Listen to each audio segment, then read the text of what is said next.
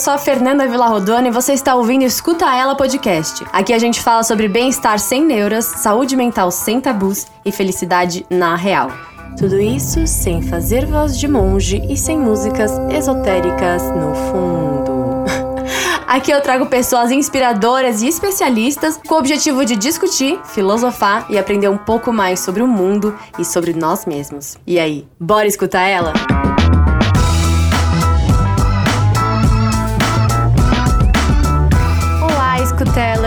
Bom, o episódio de hoje simplesmente é assim uma aula, uma aula de humanidade, uma aula sobre saúde mental e racismo, sobre felicidade, recortes sociais e raciais. E, e, um assunto que foi muito lindo, abordado de uma forma muito vulnerável e uma troca muito sensível sobre você não é o seu passado. Tudo isso eu conversei com a psicóloga Vanessa Santos, lá da Bahia, e assim, tá imperdível. De verdade, uma das conversas que mais me, me fez refletir, me fez aprender coisas novas, aprender sobre novas realidades, aprender sobre o meu privilégio branco. É... E assim, uma troca fantástica que eu espero que desperte coisas muito especiais em vocês também. Bom, gente, estamos começando mais um episódio de Escuta Ela. Assim, a minha entrevistada de hoje, ela está diretamente do melhor lugar do Brasil. Não estou brincando, gente. Eu tenho uma paixão pela Bahia que, assim, só quem já pisou nessa terra entende a potência que é Bahia. E hoje eu trouxe Vanessa Santos, psicóloga maravilhosa, para a gente conversar um pouquinho sobre vários assuntos muito importantes. Muito obrigada, Vani, por estar tá aqui. Obrigada, primeiramente, você, né, que me convidou. Eu amo o podcast, já estou ansiosa para o lançamento, para ouvir as outras entrevistas. E sim, né, você está aqui, foi a ser direcionada para Bahia agora um pouquinho, com o meu sotaque, com a energia do pessoal daqui e vai ser muito bacana para mim participar porque é, eu já acompanho né, o seu trabalho nas redes e para mim aqui tá aqui vai ser só mais um motivo para a gente estar tá somando junto e conversando e trocando ideias vai ser assim incrível. Nossa, com certeza. E assim não tenha dúvidas que só de ter atendido essa ligação vinda da Bahia eu já assentei aqui o meu lado paulistano acelerado insuportável e vamos lá porque hoje os assuntos são super importantes. A gente conversou aqui um pouquinho antes de começar e a gente chegou na conclusão que alguns assuntos precisam ser né, trazidos à tona e conversados e trocados. E a gente pensou muito em conversar sobre psicologia, racismo, né, felicidade e recortes sociais e raciais. E falar muito sobre o fato de você não ser o seu passado, né? Eu acho que isso é super importante. E assim, Vani, eu sei que você é psicóloga, né? Nessa sua trajetória, tenho certeza que teve muitas fases de autoconhecimento para você aplicar a sua profissão, que eu tenho uma admiração imensa.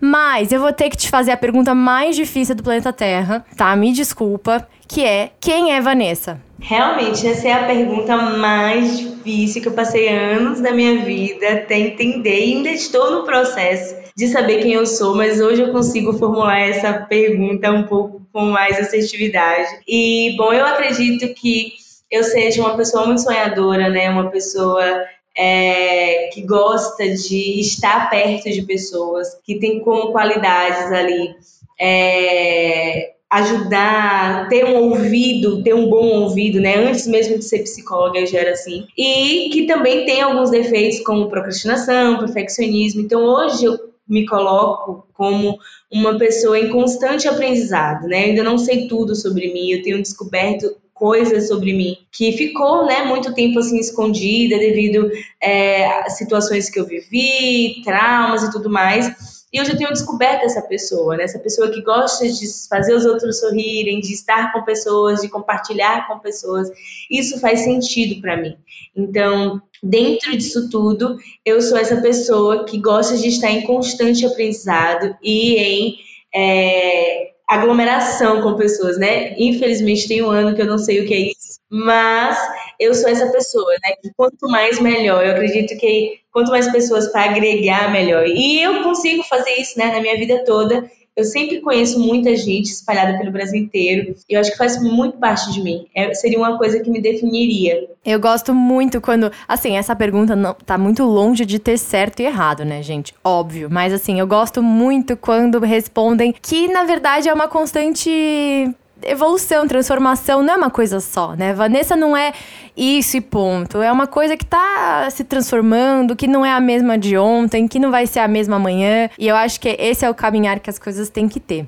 E bom, hoje a gente se propôs né, a conversar um pouco mais sobre saúde mental e racismo. E eu vou começar aqui o assunto citando uma jornalista chamada Caroline Score, que diz que a luta de atividades por direitos se torna muitas vezes uma luta para manter a sanidade. A colocação dela, assim, perfeita, né? Porque quando a gente é, vai para a realidade, isso que ela fala faz todo sentido.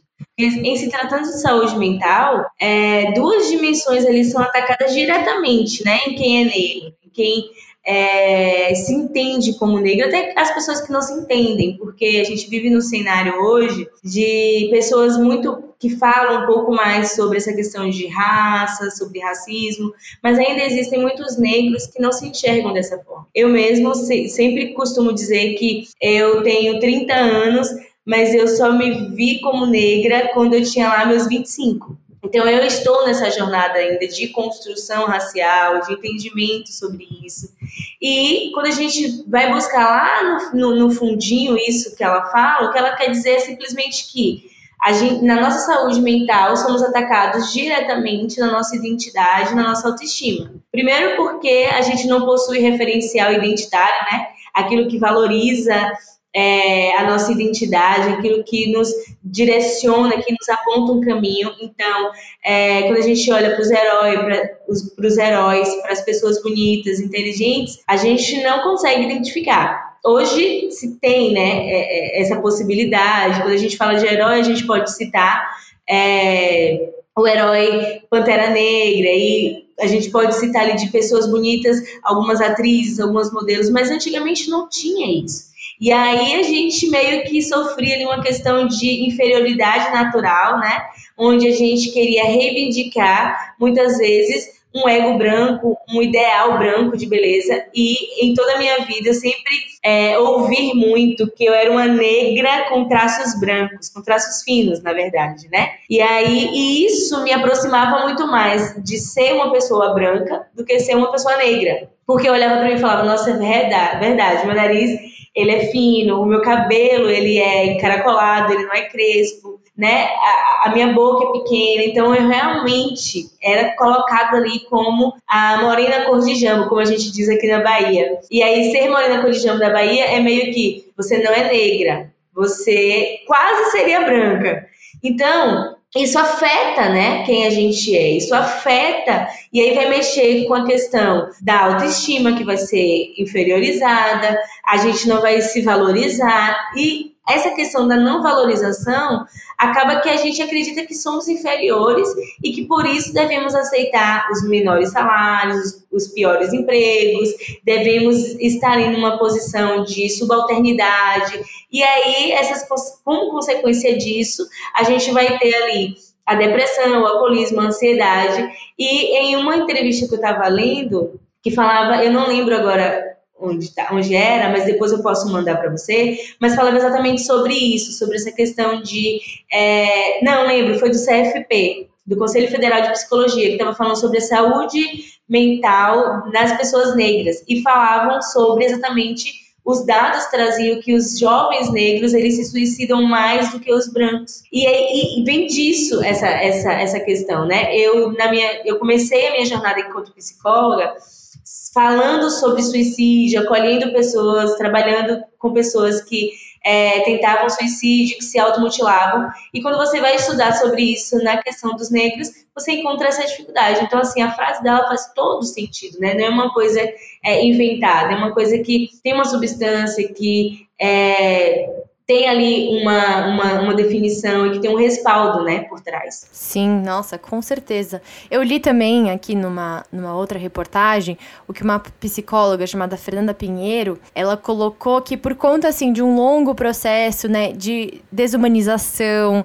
e desqualificação, né, da, da, que veio desde o período escravagista que a gente leva até hoje na nossa sociedade, o racismo, ele traz sentimentos de inferioridade, baixa autoestima, insegurança, inadequação inadequação, autocobrança excessiva, rigidez, tudo isso que você mesma falou. E eu li também um dado muito chocante, assim, né? Que o Brasil, ele tá no topo do ranking da depressão aqui na América Latina e que esse índice é muito preocupante, principalmente com os jovens negros, que 45% deles têm mais chance de desenvolver depressão do que um jovem branco. Sim, isso que ela falou faz total sentido, né? Quando a gente vai para o livro da Bell Oaks, que ela quer vivendo de amor, ela traz algo que é muito importante, que não não nos foi permitido, né, falar de amor, não nos foi permitido vivenciar as emoções é, que são consideradas positivas, né? Então, é, o sistema escravocrata ele fez as suas divisões raciais ali e nos retirou esse direito de sangrar por amor, como a própria Bel fala nos retirou esse direito de viver as dores e as delícias da gente sermos, de, de, da gente ser nós mesmos. Então, é, quando ela fala sobre isso, ela diz assim que o sistema escravocrata nos retirou a nossa habilidade de ser amada e de nos permitir amar. E aí é onde a gente vai para aquilo que eu falei anteriormente, que é aquela questão de se a gente não consegue identificar ali um referencial onde a gente possa se apoiar, onde a gente possa é, compartilhar amor, onde a gente possa é, só ser né, a gente mesmo, a gente vai ter uma baixa autoestima e isso vai nos levar a índices muito grandes de depressão, de alcoolismo, de ansiedade, o que leva posterior, o que pode levar posteriormente a índices enormes de, é, de suicídio, porque primeiro o negro ele nasceu sobre a perspectiva de que ele precisava ali, né, ser forte. Então, é, ele nasceu ali sobre a perspectiva de que para ele só cabia as emoções é, como raiva, como ódio, né? E muitas vezes a gente parte desse lugar. Ela traz ali também no livro é, exemplos de, de uma mãe que é, não sabia demonstrar o amor para a filha e aí essa filha ela vai é, para fora ela encontra alguém para se relacionar e ela não consegue receber o amor e ela não consegue passar isso. Então, por, durante muito tempo, né, a gente vive aí sobre é, o estereótipo da mulher negra que é brava, que é violenta, que é barraqueira, porque só nos permitiram esses tipos de emoções e nos negaram o, a, a, o amor, a esperança, né, nos negaram a possibilidade de a gente olhar e dizer assim, não, há um futuro, há uma possibilidade, né? E aí, quando a gente fala também de possibilidade, a gente fala de, do racismo nos tirou o direito de sonhar. Eu estava ouvindo um podcast da Gabi, né, o Afetos, e ela falava exatamente sobre frustração, porque o negro ele vive sobre a frustração, né? E aí ela perguntando como que a gente faz para lidar com isso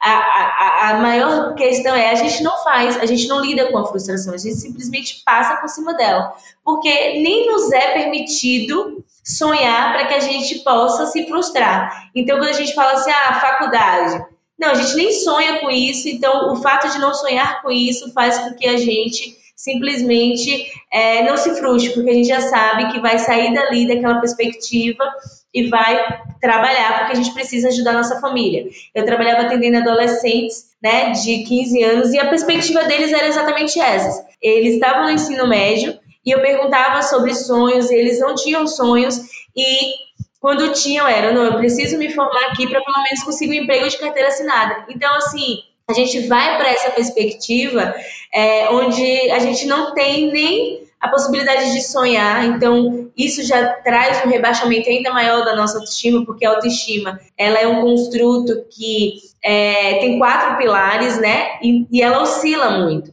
Então, a depender da nossa posição social, da, do, do grupo que a gente faz parte, tudo isso aumenta ou diminui. Então, como a gente, os negros geralmente, eles estão sempre em grupos marginalizados, né? Periféricos, então essa autoestima não tem como ser autoestima que se constrói, que se eleva, é sempre uma autoestima que se rebaixa. Então, dá para entender de onde vem essa afirmação dela, né? Sim, com certeza. É uma reflexão assim incrível. É muito bom te ouvir falar. Acho que abre a cabeça de todo mundo. Acho que é um assunto que passou da hora de ser conversado. E você acha, na sua opinião, como profissional, que, que essas questões caem ainda mais é, em mulheres negras? Nossa, sim. Né? É, e, e, é muito interessante você trazer esse ponto, Fernanda, porque eu comecei a estudar a solidão da mulher negra. Eu não sei ainda falar sobre muito sobre isso, mas assim eu posso trazer a minha perspectiva e a minha experiência. E assim, é, a, a, solidão da mulher negra ela é real, né? Ela acontece, né? E ela é um fato. E falando da forma que eu converso com as minhas outras amigas que são negras e que têm 30 anos e que estão solteiras né, ainda, a gente consegue identificar um, um comportamento que se repete, que é exatamente o fato de o homem branco prefere a mulher branca. O homem negro prefere a mulher branca.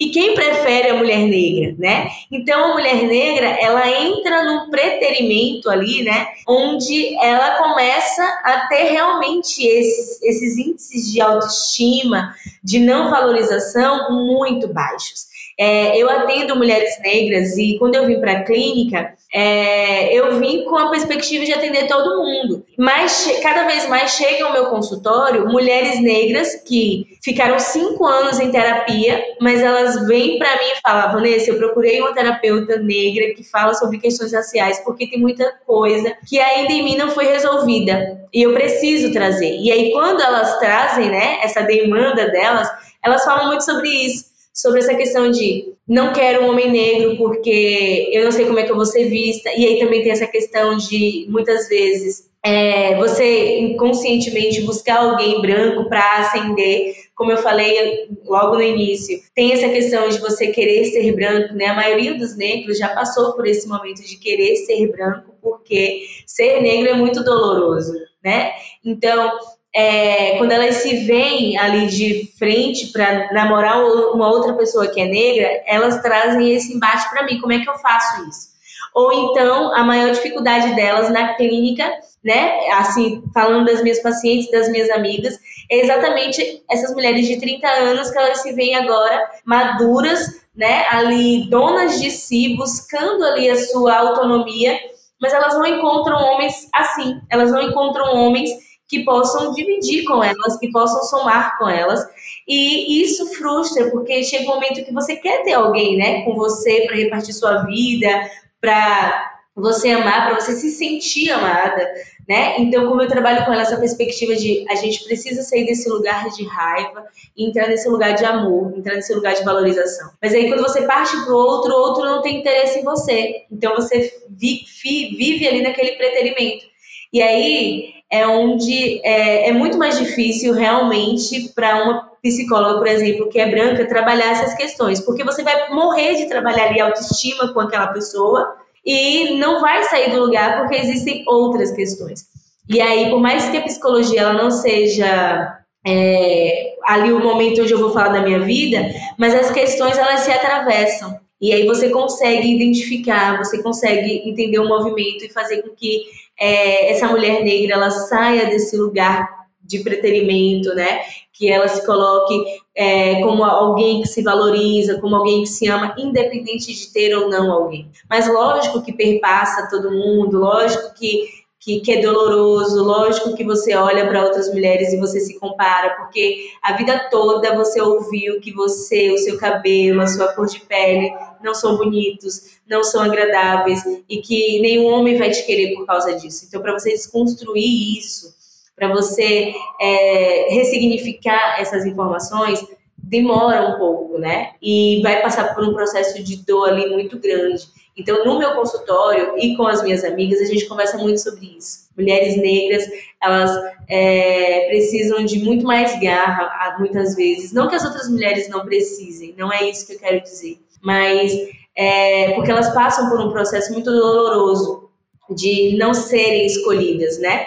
Eu digo por mim, quando eu estava no meu baile ali de ensino médio e todo mundo tinha pá e eu não tinha pá. E aí, no momento que é, eu falei, não, tudo bem, ainda os meninos ainda resolveram me dizer o porquê que não me colocaram ali, né, para ser parte deles. E assim, vários comentários maldosos, é, muitos apelidos e, e, muito bullying, né, que eles fizeram.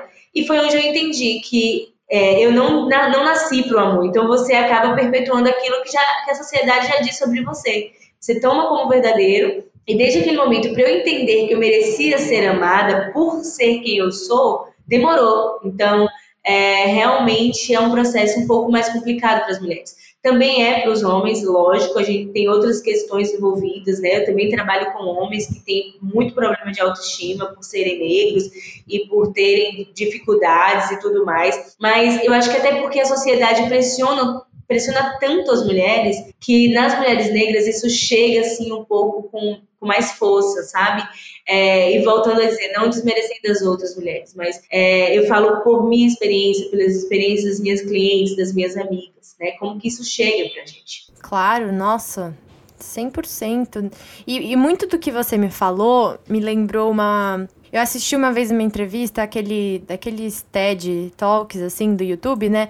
Uma mulher chamava, é, chamada Keita Joy. E aí, ela explicou assim que desde criança, muito que você falou da referência, né? Tipo, até nos desenhos animados, né? A donzela que ia ser salva, que pedia ajuda, que precisava ser acolhida, sempre era uma, uma mulher branca, né? E que nesse lugar da, da, da mulher né, negra que, enfim, vem desse, dessa cultura escravagista que a gente já falou, né? Daquela mulher que não só cuidava é, dos seus filhos, mas cuidava dos filhos de uma família inteira branca e tinha que sustentar a, a própria família e tudo mais, essa, essa ideia da mulher preta ser tão forte o tempo inteiro chega a ser muito tóxica, porque também não teve né, essa, essa referência do, do, poder pedir ajuda, do poder se sentir frágil, do poder se sentir vulnerável e ter alguém para acolher. Eu acho que tem muito do que você acabou de falar, né? Sim, sim. Uma vez uma amiga minha, né? A gente estava conversando na faculdade ainda.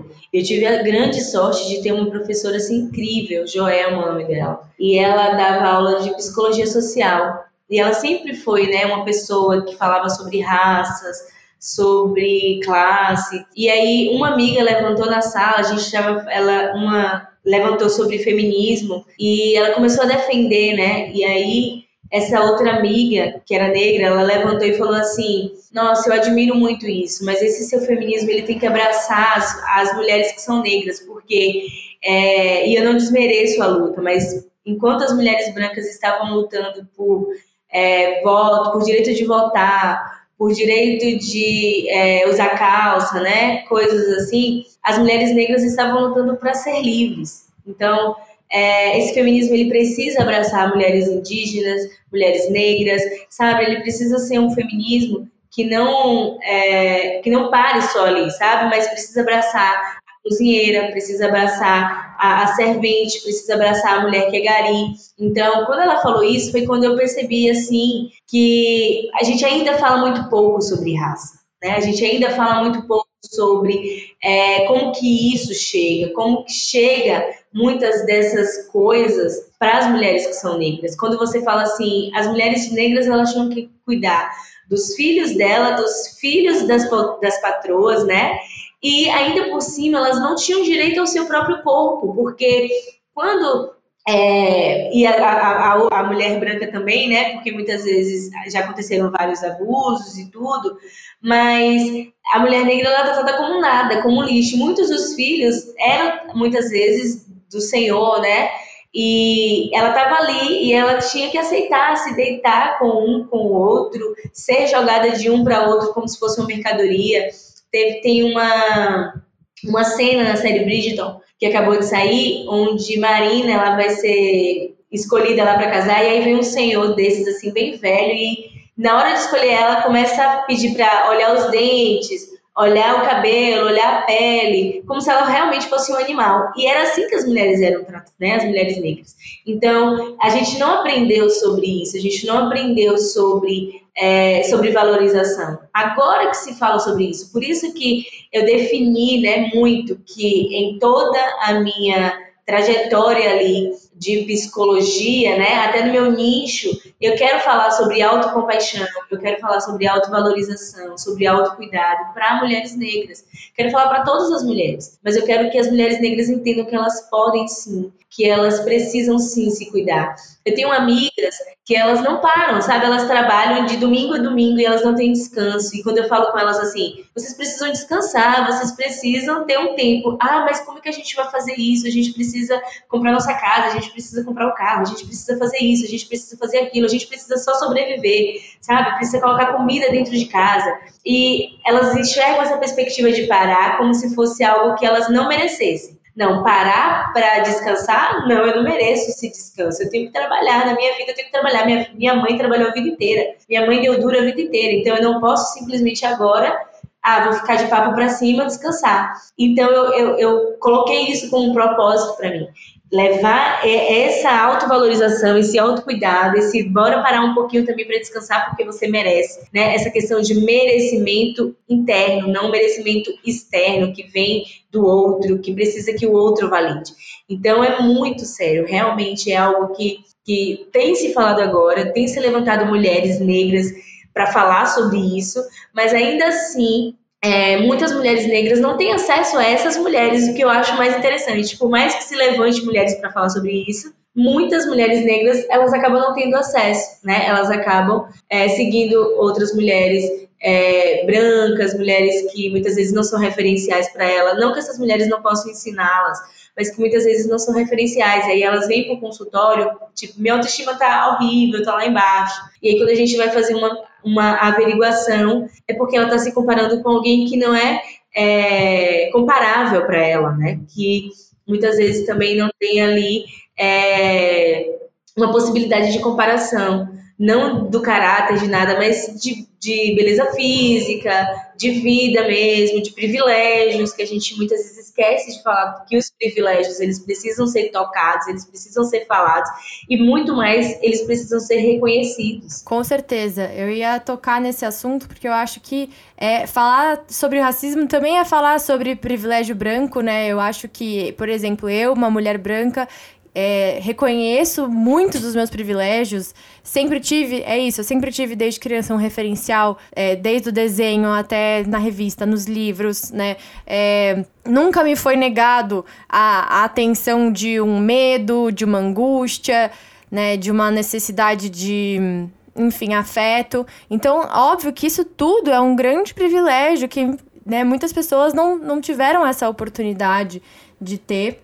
E, e aí eu queria que você falasse também um pouco sobre esse, esse assunto que você falou, que é abordar de felicidade e recortes sociais e raciais. Porque eu acho que tem muito a ver com, com tudo isso que a gente está falando sobre saúde mental, né? Sim, sim, né? É, quando a gente fala sobre a questão de sobrevivência, a gente fala que o negro ele atrela a sua sobrevivência, a sua capacidade de reprimir as emoções, né? Então, o próprio negro se coloca como o forte. Não que ele é, seja, mas é meio que instintivo, sabe? Ele se coloca como o forte, como o, o, raivoso, como tudo isso. Então, quando você fala sobre isso, Fê, eu acho muito interessante a gente começar a, a, a identificar como que eu acredito que deve ser trabalhado, sabe? Essa questão, assim, com, com as mulheres que são negras. É, da mesma forma que eu faço com as minhas clientes, ou que eu faço a, na conversa com as minhas amigas, eu falo muito sobre a gente começar do contrário. Em vez de a gente olhar assim e falar, é, não, você precisa dar uma pausa, né? Você precisa abandonar um pouquinho o seu trabalho e dar uma pausa, porque isso também é produtividade, porque isso também diz respeito à sua saúde, e você precisa dar um, uma atenção maior às suas emoções. Então, primeiro a gente, eu faço o, o caminho contrário, porque muitas vezes a gente não vai entender só falando desse ponto. Então eu faço o caminho contrário. Primeiro é, vamos aqui reconhecer, né, na sua trajetória, nos seus processos, nas suas questões, o que mais é dificultoso para você, o que mais te impede de não parar, né? Por que, que você aprendeu isso, né? Como que a gente pode desconstruir? Porque eu sempre falo assim com os meus pacientes, que a gente passou a vida inteira, né, aprendendo a se comportar de uma forma disfuncional. 28 anos aprendendo a se comportar de uma forma que é disfuncional. Então, em seis meses de terapia, muitas vezes a gente já quer ter resolvido o nosso problema. E a gente precisa entender que é um processo, né? 28 para 6 meses é muito pouco, né? E a gente precisa respeitar isso. Então, primeiro, a gente, eu vou pela conversa, acessando esse lugar de por que, que você é, não se permite pausar, por que, que você não se permite é, ser essa pessoa né, mais emotiva, por que, que você não se permite é, acessar suas emoções. E aí a gente vai entender lá no fundo uma avó, uma mãe que dizia para ela isso, né? Que e uma coisa que é muito interessante que quem é negro já escutou muitas vezes, que é você precisa ser melhor duas vezes. Não só ser o melhor, mas ser melhor duas vezes. Se você vai ser psicóloga, então você tem que ser melhor duas vezes, porque lá fora o mundo é cruel. E é muito interessante é, falar sobre isso, porque se a gente olhar, né, eu já, já, já vi amigos na clínica onde pessoas chegaram para elas e falaram assim: Nossa, eu queria falar com um psicólogo. E aí a pessoa, Nossa, sou eu. Ah, porque você não tem cara de psicólogo. E a gente perguntar assim, qual é a cara de psicólogo, então, né? E as perguntas serem, e as respostas serem vagas. Não, isso e aquilo. Então, quando a gente primeiro entende, né, de onde vem isso, que é muitas vezes de um lugar comum, de um lugar de uma fala de uma mãe, de uma avó, né, de, de uma família ali, aí a gente consegue identificar, ressignificar, e aí sim a gente consegue trabalhar as outras coisas, que são acessar as emoções, ter um período de descanso, trabalhar essa questão da saúde mental. Mas se a gente for só nisso, não vai, porque é, tá muito enraizado ali, sabe? E o povo negro ele tem isso de pegar o, o que o antepassado diz, né? Ou os mais velhos, ou as mulheres mais velhas, e tomar aquilo dali como é, algo que fosse muito certo, algo que é muito é, verdadeiro. Então, primeiro você precisa desmistificar né, aquilo que se foi construído, acessar, permitir que volte né, nos bloqueios, nas memórias. E aí, depois desse processo, a gente vai trabalhar as outras coisas. Eu não posso simplesmente falar para uma mulher negra, não, a autovalorização, é, você tem que se perdoar, você tem que ter autobondade. Como assim autobondade? Ninguém nunca teve autobondade, ninguém nunca teve bondade comigo. Por que, que eu mesmo vou ter bondade, né? Então, é, entender que não é só para o outro que o nosso cuidado tem que ser, mas tem que vir para a gente também. E que esse cuidado ele não precisa ser somente em forma de, de confronto, sabe? Ou de resguardo, mas que pode ser um, auto, um, um cuidado e um autocuidado que passa ali pela questão de distribuir amor, de expressar. Uma, é muito difícil ver Acontece, lógico, mas é muito mais difícil você ver em famílias negras pessoas é, que receberam muito carinho dos pais, porque quando vai ver, os pais não receberam também dos pais deles, né? É, sempre tem que trabalhar, tem que colocar comida em casa, senão não vai ser um homem decente, não vai cumprir com as suas obrigações. A mulher tem que estudar, tem que trabalhar, não pode deixar faltar nada. Então a gente vem muito desse lugar. Então eu acredito que primeiro é dar ouvido, sabe? Falar ali, é, prestar atenção, ressignificar a história e depois aplicar os outros, as outras técnicas de que levam à saúde mental. Nossa, Vânia, eu não tenho nem assim como te agradecer. A gente nem acabou a entrevista, mas eu queria muito te agradecer por todas essas palavras. É, foi, tá sendo uma aula, assim, para mim, porque é isso, né? Eu também, então, a gente tem aqui, eu principalmente, né, como uma mulher branca, tenho que é, ter é, é, é essa, esse processo de escuta, né, de empatia, de entender como o outro lado também né, entender os outros lados, outras perspectivas. Acho que muita gente aqui que está escutando tá abrindo a cabeça e a mente para realidades que muitas vezes a gente não teve ainda essa, esse tipo de conversa, sabe? Tem sido fantástico. E queria completar é, com essa frase que você falou e traz muito no seu trabalho. Eu vejo muito isso no seu Instagram, que você traz assuntos muito legais, mas essa frase ficou aqui, né? Que é você não é o seu passado. Acredito que você tra trabalhe isso bastante na sua terapia, né? Sim, sim. Eu comecei é, esse movimento comigo, né? De entender que eu não era o meu passado, que as coisas que me aconteceram, elas não precisavam ditar quem eu era.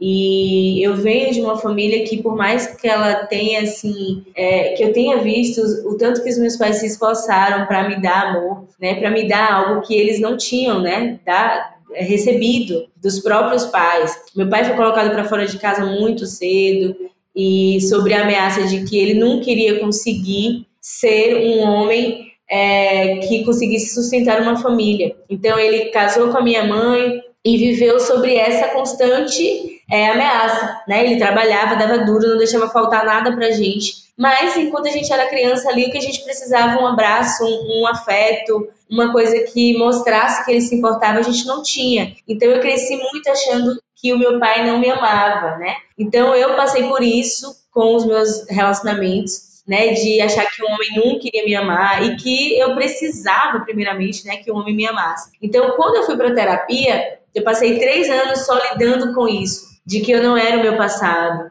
de que eu não estava buscando amor porque se eu não tivesse eu seria punida, né? Que eu tinha que eu não precisava reprimir as minhas emoções, que eu não precisava é, repetir ali o comportamento dos meus pais, as atitudes dos meus pais, e que eu precisava romper com esse ciclo. E foi quando eu chamei o meu pai e falei: Meu pai, eu amo o Senhor, assim, me tremendo, né? Nossa, o que, é que vai acontecer agora? O que, é que ele vai falar comigo? Né? E abracei ele. E foi onde meu pai chorou desesperadamente assim no meu colo e me pediu perdão. Eu nem esperava isso, eu só queria eu mesma quebrar meu ciclo porque eu não queria viver no meu passado, eu não queria ser o meu passado. E aí, depois que eu fiz isso com meu pai, foi onde eu tive assim o insight de falar, eu preciso viver isso. Eu preciso me desapegar daquilo que eu fiz, porque se eu sou uma pessoa que está em constante construção, a Vanessa que eu era há dois anos atrás não existe mais. Na verdade, a Vanessa que eu era há dois meses atrás não existe mais.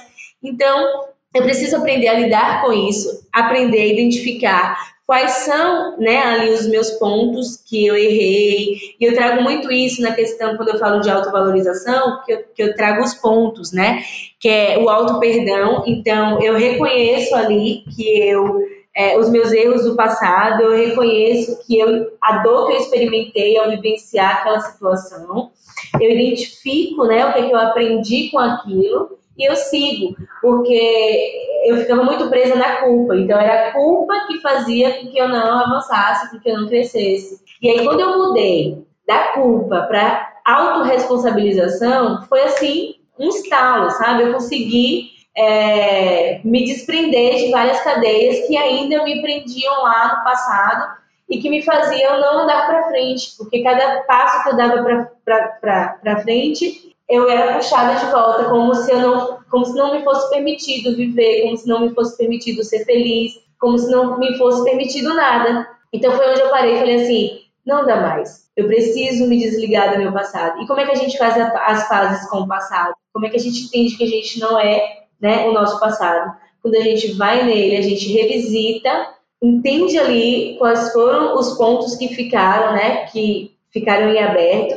E a gente fecha isso na, na psicologia tem uma, uma expressão que eu uso muito, que é da abordagem da Gestalt, que fala assim: você vai lá, fecha a Gestalt, fechar a Gestalt é fechar uma situação inacabada, dar um fim nela mesmo e dizer: pronto, agora eu vou abrir outra Gestalt, vou seguir outra outra direção. Isso aqui não me, não me diz mais respeito. Eu já vivi, eu já experimentei, eu já resolvi, agora eu sigo. O problema é que a culpa nos prende no passado e a gente fica lá, sabe? A questão maior toda é essa. A gente vi, quer viver no passado. E a gente fica remoendo, remoendo, remoendo, como um hamster que não sai ali da gaiola, nem para brincar nos outros brinquedos. Então, o primeiro passo é assumir a culpa, é, assumir que é, a responsabilidade no lugar da culpa, depois se auto-perdoar, depois se auto-acolher e depois se tratar com bondade. É, foram os passos que eu segui e que demorou, né? Não foi tão fácil assim. Demorou, mas o processo ele é contínuo. Então, até hoje eu estou aqui fazendo sempre essa, essa, esse, esse movimento. Quando eu vejo que eu estou ficando lá atrás, eu, ei, peraí, paro, faço esses movimentos que eu falei e aí eu consigo seguir, sempre me autorresponsabilizando quando houver é, a, responsabilidade e me livrando da culpa, porque a culpa aprisiona e a autorresponsabilização nos liberta. Então, o movimento tem que ser esse. Lindo, nossa, lindo, lindo, lindo. O que te falar, não sei, agradecer realmente por essa aula de humanidade, de troca, de, nossa, de muito obrigada por você ter se aberto assim de uma forma tão vulnerável de abrir o seu passado, né, as suas vivências, a sua visão de mundo, é, coisas até que você trabalha, né, no, no, seu no seu escritório com os seus pacientes. Não tenho nem palavras assim. Muito obrigada mesmo, Vani. Foi uma foi uma troca fantástica. E só pra gente ir finalizando agora, é, dar um respiro, né? Respirar fundo, porque foi muito conhecimento, muita coisa para absorver, refletir, né? E queria fazer umas perguntas agora de um bate-bola, para descontrair um pouco, pra gente dar umas risadas. Preparada? Ah, eu sempre quis participar desse negócio de, de, de bate-bola. Nossa, gente, primeira vez que eu tô participando, acho ótimo. Fofa. Ó, então vamos lá você pudesse viver um momento, uma época ou um acontecimento da humanidade, qual seria? Nossa, eu queria estar muito no momento em que, sei lá, o primeiro homem foi criado, sabe? Olha. Eu cresci muito numa perspectiva criacionista, né? Uhum. Eu queria muito saber como que foi esse momento, qual foi esse momento e o que aconteceu ali mesmo, sabe? Eu queria muito estar ali naquele momento e ver, ser uma espectadora. Ai, gente, eu amo bater papo com psicólogos, porque eles vão muito além, muito. Eu adoro. Vamos lá, existe um medo, ele é real, bateu. Qual a primeira coisa que você faz? Hoje eu paro e escuto o que, é que ele quer me dizer. Eu vou ouvir o medo, porque eu sou uma pessoa é, que vivia muito presa ao medo. Então, hoje eu escuto o que, é que ele quer me dizer, porque o medo é uma emoção, então o tempo todo as nossas emoções estão trazendo algumas informações. Então hoje eu paro, escuto meu medo e vejo o que ele quer dizer. Vivo um pouquinho também, né? Vivo ele ali, né? Porque ele tem que vivê-lo. Mas a principal coisa é viver e ouvir o que, é que ele quer dizer. Maravilhoso. Vânia, o que que te faz rir? Ai, meu Deus, besteira. Agora eu quero rir. Eu, eu rio muito fácil. Nossa, na verdade, quando eu saio com os meus amigos, eles sempre dizem que eu sou assim a mais extrovertida do rolê. Eu sou mesmo. Eu sempre faço piada. Eu sou aquela que sempre tem uma coisinha engraçada para dizer, que sempre faço um movimento. Então, eu rio muito fácil. Ai, com esse sorrisão lindo, tem que sorrir mesmo. O que que é bem-estar para você? Nossa, bem-estar para mim é estar com as pessoas que eu amo, vê-las é, sendo felizes, realizadas, ter a, elas tendo consciência do potencial delas. Isso para mim é bem-estar. Se as pessoas que estiverem ao meu redor e que eu amo também estiverem bem, aí eu consigo ficar bem. Maravilhoso. Uma comida que te acolhe. Pizza de calabresa.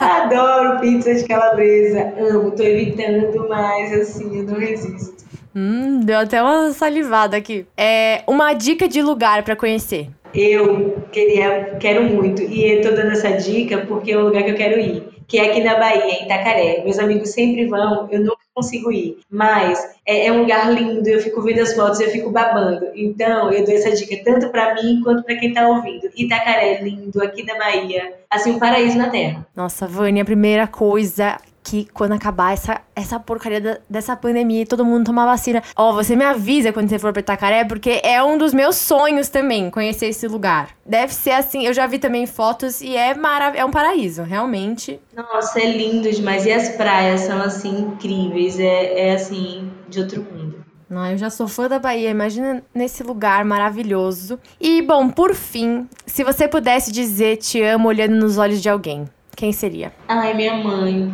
eu diria olhando nos olhos dela que eu a amo, para que ela nunca esqueça de que ela é a minha vida. Ai, que linda! Bom, Vani, muito obrigada por essa troca tão fantástica, essa aula, como eu já disse, de humanidade que você acabou de dar aqui pra gente, de troca. Foi muito especial. Muito obrigada mesmo. Saiba que você sempre tem portas abertas aqui é, é uma honra mesmo ter uma profissional tão maravilhosa quanto você estando aqui trocando todos esses, esses conhecimentos. Eu que agradeço mais uma vez, assim, é uma honra estar aqui pra, com você, falando com o seu público. E assim que eu tiver coragem e criar o meu podcast, eu já quero deixar o convite aqui estendido a você também. Uhul! De falar sobre vários assuntos que com certeza vão só agregar. É, já me convido novamente, me coloco à disposição, sempre que precisar. Estou aqui e é isso, gente. Eu espero muito ter agregado vocês de alguma forma, ter trazido alguma coisa que faça sentido, que seja relevante, né? Se algo te tocou, estuda mais um pouquinho sobre isso, busca mais um pouquinho, vale muito a pena. É um assunto que a gente precisa o tempo inteiro é, ler, ouvir e estar consciente né, dos nossos privilégios, das nossas limitações e do nosso racismo, porque como ele é estrutural, ele não precisa de uma intenção, ele só acontece. Então, quanto mais a gente souber que a gente está sendo racista, a gente consegue combater né, essas estruturas. Perfeito. Bom, gente, segue a Vani lá no Instagram, que ela produz um conteúdo super legal sobre psicologia. Ela é muito carismática, como vocês já perceberam. O conteúdo dela é muito lindo. É arroba souvanessa com dois S, Lacerda com C. E, e seguimos juntas. Muito obrigada, Vani. Obrigada, tchauzinho. Até o próximo.